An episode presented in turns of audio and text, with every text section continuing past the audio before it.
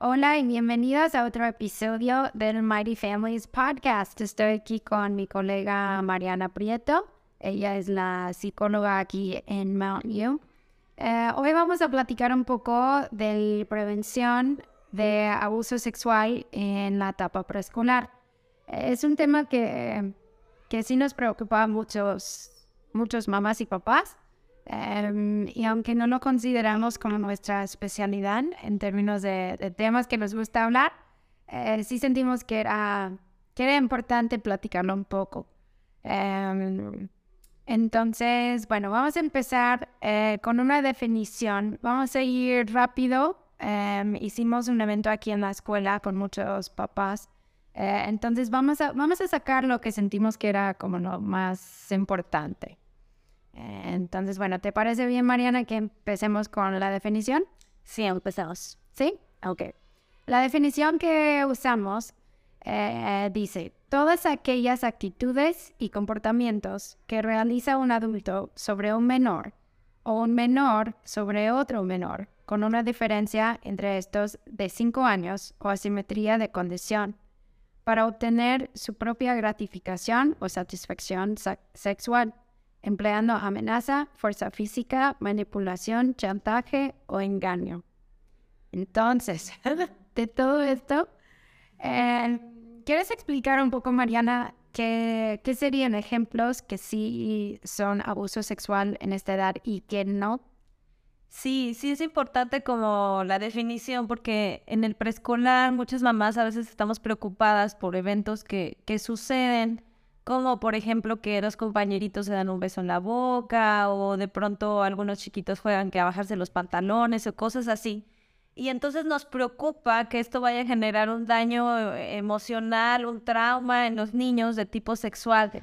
Entonces aquí la definición nos está diciendo que para que realmente se considere abuso, tiene que haber diferencia de 5 años de edad o diferencia de condición, es decir, eh, que un niño abuse realmente del otro con, con toda la intención de abusar y además con toda la intención de tener eh, satisfacción sexual. Entonces, en el preescolar, si hay un par de chiquitos que tuvieron un, acercamiento como esto que ahorita comenté, eh, no se considera propiamente abuso. No está bien y las maestras pues tenemos toda la responsabilidad de, de ir orientando estas conductas a los niños porque están en plena edad de que les da muchísima curiosidad este, tanto la parte genital como la parte oral, la, la, boca y todo esto de los besos. Entonces, bueno, las maestras, nuestra responsabilidad es orientar, es guiarlos, es tratar esto con naturalidad, enseñarlos, pero no alarmarlos en el sentido de, de considerarlo un abuso sexual. Ok, súper. Sí, siento que eso para muchas mamás de preescolar en particular, sí nos genera muchísima angustia, porque es como, ¿qué son las cosas que sí le van a afectar? ¿Qué es un abuso? ¿Qué no es un abuso? ¿Qué es simplemente curiosidad?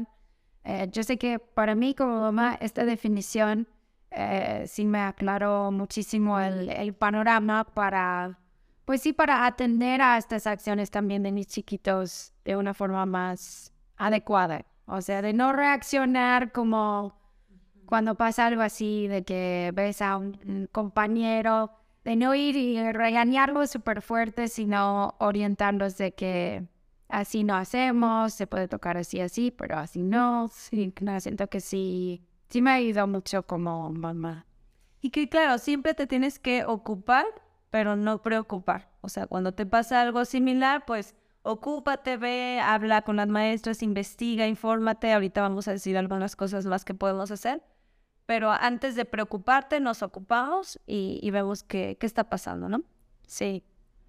Entonces, en la segunda pregunta eh, que todos nos hicieron el otro día eh, aquí en la escuela fue, entonces, ¿qué puedo hacer para prevenir el abuso verdadero? O sea, eh, ya que entendemos que sí, que no es abuso preescolar, ¿Qué debo de estar haciendo como mamá o papá para proteger a mi hijo ahora en esta etapa?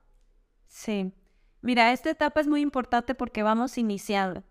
Los niños también van iniciando en descubrir su cuerpo, su intimidad, Y pues es muy importante que desde chiquitos nos enseñemos a respetar su intimidad. Además, esta es una etapa donde los niños puede ser que sean muy vulnerables porque son chiquitos, porque a veces no, no hablan, a veces no expresan eh, sus necesidades. Entonces, algo que podemos hacer, vamos a decir algunos puntos importantes, hay muchas otras cosas que podemos hacer, pero el primero es enseña a tus hijos a cuidar de su intimidad.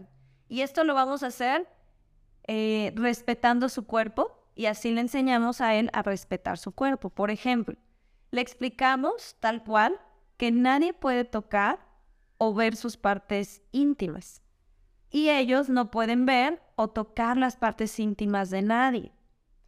Esto lo podemos hacer a través de dos dibujitos donde ponemos un niño o una niña eh, a cada uno le ponemos un traje de baño que, que tape sus partes íntimas y le decimos, mira, lo que está tapando el traje de baño son esas partes que tú no puedes ver ni tocar de alguien más, ni nadie puede tocarte a ti. Ajá. Sí, siento que eso también les ayuda mucho. Aquí algo que escuchamos de, de varias mamás fue la, la, preocupación de que, pero si le digo ahora que no, que no se puede mostrar, ¿qué va a pasar cuando tenga 25 años y tiene novia y le da pena y, y siento que ahí como lo que platicamos, eh, de que sí muchas veces, aún eso de poner un límite aquí, como que nos genera angustia por algo que podría pasar en, en 20 años. ¿Cómo puedes compartir lo que compartiste el otro día ahí? Sí, sí, sí era la preocupación de las mamás como de, ¿cómo lo hago sin verme muy alarmista de decir, esas partes nadie las puede tocar y por lo tanto pues son así como casi que sucias, ¿no? O, hacerlo de una manera muy exagerada. Entonces yo lo que les decía a las mamás, trabajarlo de una manera natural, en la medida que tú respetes el cuerpo de ellos. Eh, cuando tú los bañas, decirles, voy a, voy a ayudarte a limpiar, mi amor, puedo, voy a tocar tu cuerpo porque voy a ayudarte a limpiar. Este tipo de frases les van enseñando que el cuerpo es de ellos que ellos lo respetan y que los demás que estamos a su alrededor lo tenemos que respetar. Y bueno, yo les decía que no se preocuparan tanto por las siguientes etapas, porque cada etapa pues va trayendo sus propios límites, va marcando sus propias pautas y que por lo pronto en la edad preescolar pues vamos enseñándolos a respetar su cuerpo, a que nadie puede verlos, tocarlos, este, y bueno, a través de nosotros respetarlos, otro tip que les daba es evitar juegos como las nalgadas, bajar los pantalones, porque a lo mejor en casa es muy chistoso y, a lo mejor todos lo hemos hecho alguna vez con nuestros niños, pero no queremos lanzarles el mensaje de que es juego eh, sus partes íntimas, porque no queremos que en algún momento se vayan a topar con alguien con malas intenciones, que lo vaya a hacer y que nuestros hijos lo hayan normalizado. Entonces vamos a evitar este, este tipo de juegos Igual cuando los niños, por ejemplo, estamos jugando a hacerles cosquillas o, estamos jugando juegos de contacto físico, independientemente de, cómo sea el juego, y ellos dicen para, es bien importante que nosotros como mamás, papás, paremos. Si el niño dice, este juego no me gusta, entonces yo tengo que respetar y parar. Aunque yo esté riéndome o que el niño se esté riendo, hay que enseñarnos que cuando, que él tiene el control sobre su cuerpo y que él tiene todo el derecho eh, de decir para y la otra persona eh, debe detenerse a, hacer cualquier cosa que él no quiera sobre su cuerpo.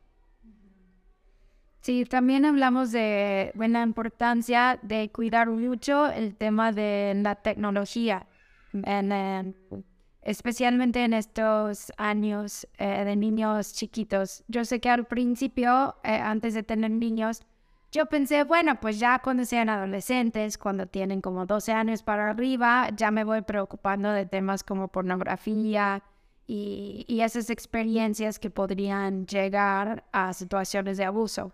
Pero lo que estamos viendo hoy en día es muy distinto, ¿no? Sí, cada vez el uso de eh, el acceso a la pornografía se va recortando eh, la edad. Comentabas tú Sí, creo que la edad promedio de ver imágenes o videos inapropiados o pornográficos ahora ha bajado a los 6, 7 años. Sí, es increíblemente baja la edad. Entonces, la pornografía sí trae un despertar sexual prematuro. Eh, hay que cuidar muchísimo lo que ven nuestros niños. En un segundo pueden salir imágenes, videos, este, que, que no esperábamos. Y la pornografía sí es un precursor muy, muy importante en, en personas que pueden llegar a, a convertirse en abusadores sexuales. Entonces, bueno, esto también nos indica por qué el abuso sexual se ha aumentado tanto en los últimos años y tanto en la ciudad de Aguascalientes también, por este abuso de, pues, por el uso de la pornografía. Entonces, cuando cuidamos el uso de tecnología, nuestros pequeños también les estamos eh, cuidando de esas situaciones eh, de abuso también. Em, y yo creo que el último que, que sí hicimos mucho énfasis fue en trabajar en fortalecer el vínculo entre papás y, sus hijos. Em, ¿Por qué crees que esto sea tan importante en ese tema? Sí, es, es el fortalecer los vínculos, el que haya confianza entre tu hijo y tú. Va a ser un seguro para muchas, muchas malas decisiones que puedan tomar tus hijos o, o lo vas a proteger de muchos riesgos.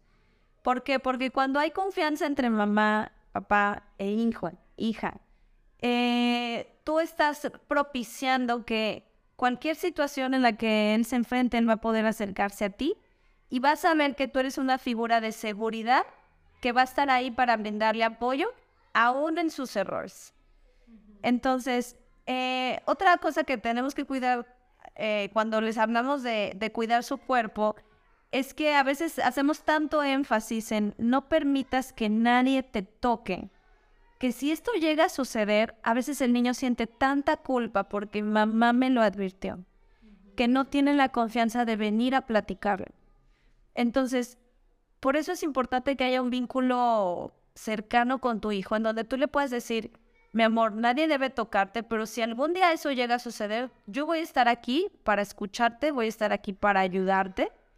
Y no nada más en este tema, sino en, el, en la vida diaria, cuando tu hijo, tus hijos cometan algún error, que no seas tú el que si mi hijo ya se cayó, pues yo lo pateo por porque se cayó, ¿no? Sino si mi hijo ya se cayó, pues yo estoy ahí para levantarlo y decirle, a ver, juntos vamos a aprender dónde estuvo el error, ¿no? ¿Por qué te caíste? Estoy aquí yo para levantarte, sí te voy a hacer ver que fue un error, te caíste, pero yo estoy aquí para levantarte. Entonces, eso es a lo que nos referimos con fortalecer el vínculo y eso nos ayuda a que, a el niño pueda tener confianza de venir a platicarnos si algo le sucedió en este tema, ¿no? Sí.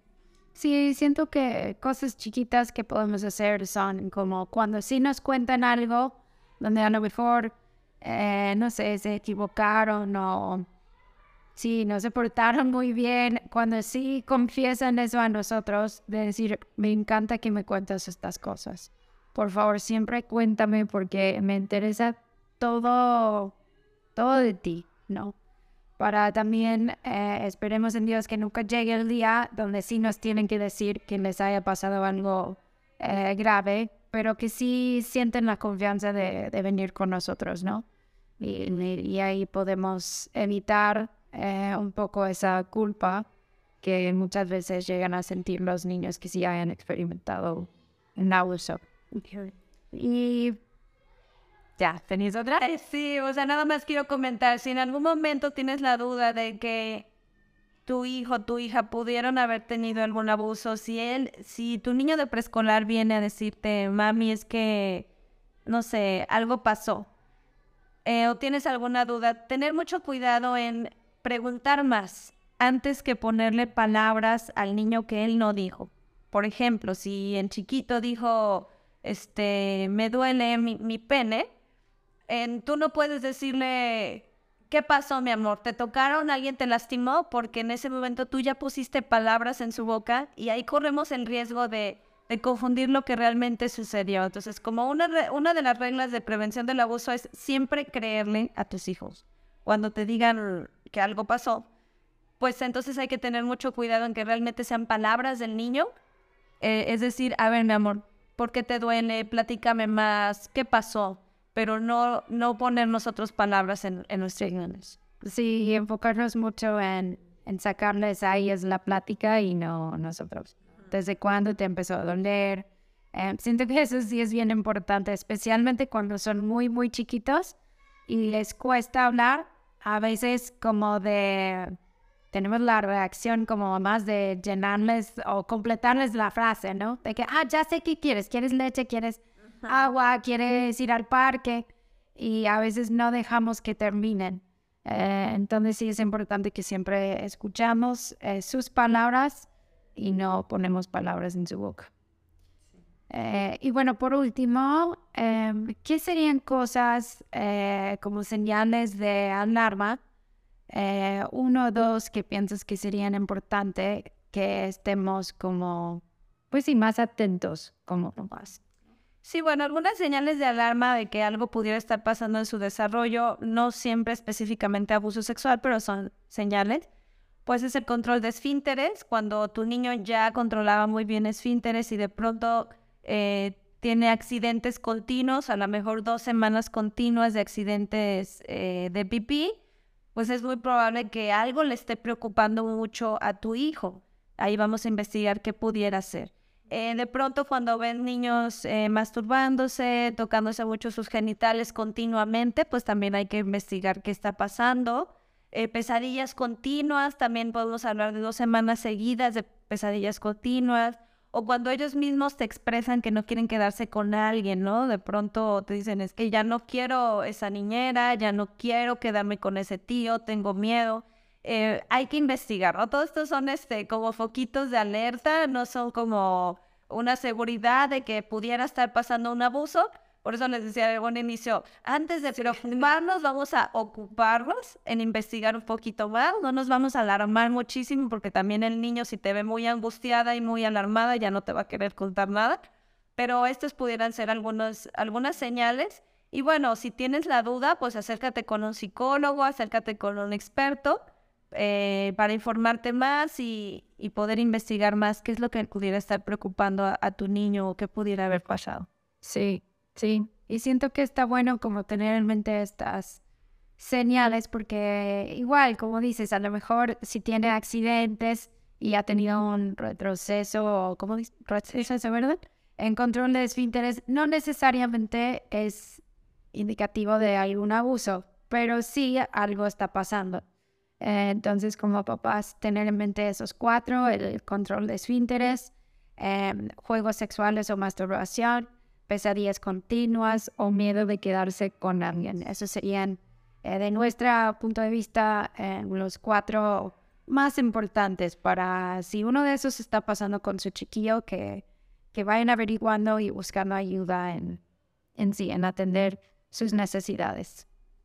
Entonces, bueno, eso es un muy breve resumen de un tema muy importante y sabemos que mucho más amplio eh, de lo que acabamos de platicar. Eh, pero sí esperemos que sea de ayuda. Yo sé que para mí aprendiendo todo eso como mamá sí me, me dio mucha tranquilidad, en mínimo como, sí, sentir que tenía algunas ideas de, pues uno, a qué estar pendiente, ¿no? Que serían las señales de alerta y cosas que yo puedo hacer en la práctica en el día a día. Gracias. Muchas gracias.